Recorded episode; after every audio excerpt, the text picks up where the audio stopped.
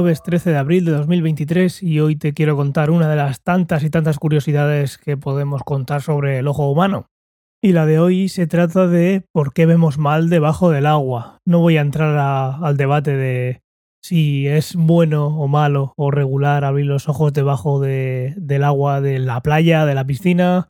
Eso no es lo que quiero hablar hoy. Lo que quiero contar hoy es por qué se ve mal cuando abrimos los ojos debajo del agua. Para poder dar respuesta a esta pregunta tenemos que saber por qué una lente tiene una potencia, es decir, por qué una lente es capaz de girar los, los haces. Y sin meternos muy muy adentro en temas ópticos y físicos, sí que lo mínimo que hay que saber es que una lente tiene potencia si tiene una curvatura y por la diferencia de velocidades que hay entre un medio y el otro. Es decir, si nosotros estamos en, en el aire, estoy en esta habitación la luz que entra a mi ojo va a una velocidad y cuando entra al ojo, la primera lente del ojo es, eh, bueno, es la lágrima, pero por simplificar vamos a decir que es la córnea todo el rato, ¿vale? Cuando entra la córnea, la velocidad de la luz dentro de ese medio de la córnea es diferente. Esa diferencia de velocidad entre un medio y el otro, si hay una curvatura, es lo que va a dar la potencia. La fórmula para calcular estas potencias es la fórmula del dioptrio esférico y obviamente pues tiene sus, problemas y sus fallos porque al final es una aproximación, ni la córnea es una lente mm, perfecta, ni es esférica, etcétera, etcétera. Pero el caso es que la diferencia de índice de refracción, que está relacionado el índice de refracción con la velocidad en ese medio, y el radio de curvatura de ese medio va a hacer que nos dé una potencia, que en este caso el de la córnea son unas 40 y algo dioptrías, 42, 43 dioptrías aproximadamente. La otra parte de la córnea, la parte de dentro, como la, el salto de índice de refracción de velocidad es menor, porque pasa de la córnea al humor acuoso, va a ser menor. Y luego está el cristalino, que es la segunda lente del ojo, que va a, tener una potencia de unas 15-20 dioptrías, menos que la córnea, pero lo importante del cristalino es que cuando somos jóvenes tiene una potencia variable. El caso es que está entre dos líquidos, dos humores, el acuoso y el vítreo, pero también tiene una potencia considerable. Yo creo que se entiende más o menos ya qué pasa cuando nos metemos al agua. Si te metes al agua, para calcular la potencia de la córnea vas a tener que hacer la resta de la diferencia de los índices de refracción entre la córnea, que es el segundo medio, y el primero, que es el agua. Y es muy parecida. Eso hace que la potencia de la córnea dentro del agua se anule prácticamente por completo.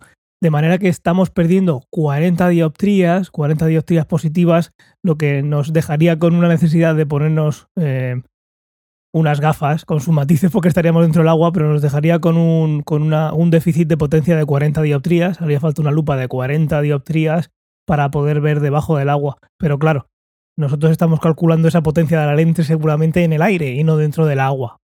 Curioso, ¿verdad? ¿Y cómo podemos corregir esto?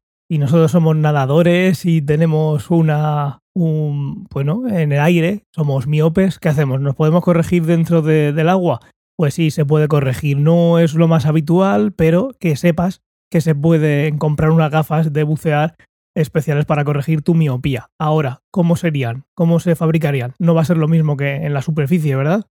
Pues obviamente no. Y nosotros las gafas que usamos para la miopía o la hipermetropía la metemos dentro del agua, pues va a pasar lo mismo que antes. La diferencia de índices, la diferencia de velocidad entre la lente y el medio cambia. Entonces, ¿qué se puede hacer? Pues podemos hacer que la potencia de la lente, en lugar de repartirse entre la primera cara y la segunda, que es lo que se suele hacer, es decir, cuando tú miras a alguien que tiene unas gafas de miopía, las gafas de miopía son unas gafas que son convexas, pero son convexas en su totalidad, teniendo en cuenta la, primera lente y la segunda. Eh, no es un menisco, no es convexa por los dos lados, esto se vería feísimo, entonces lo que se hace es la primera cara tiene una potencia positiva y la segunda tiene una potencia que en suma va a hacer que sea, pues si eres miope, una potencia negativa. ¿Qué pasa? Que la primera, la primera lente, la primera superficie, mejor dicho, debajo del agua va a perder mucha eficiencia, así que lo que se suele hacer si se hace, porque ya os digo que se hace poco, es que la primera cara de esas gafas de buceo sean planas y la potencia vaya a ser, eh, vaya a estar puesta en la segunda cara, en la que va pues entre la lente y el ojo. Ahí dentro vamos a tener aire, que nos la vamos a poner las gafas antes de entrar a la piscina o al mar, porque si no, qué gracia tiene, ¿no? nos quedaríamos otra vez sin potencia de la córnea.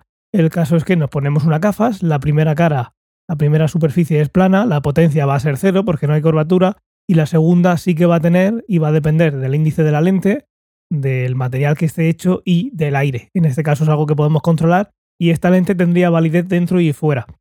¿Por qué no se hacen fuera así?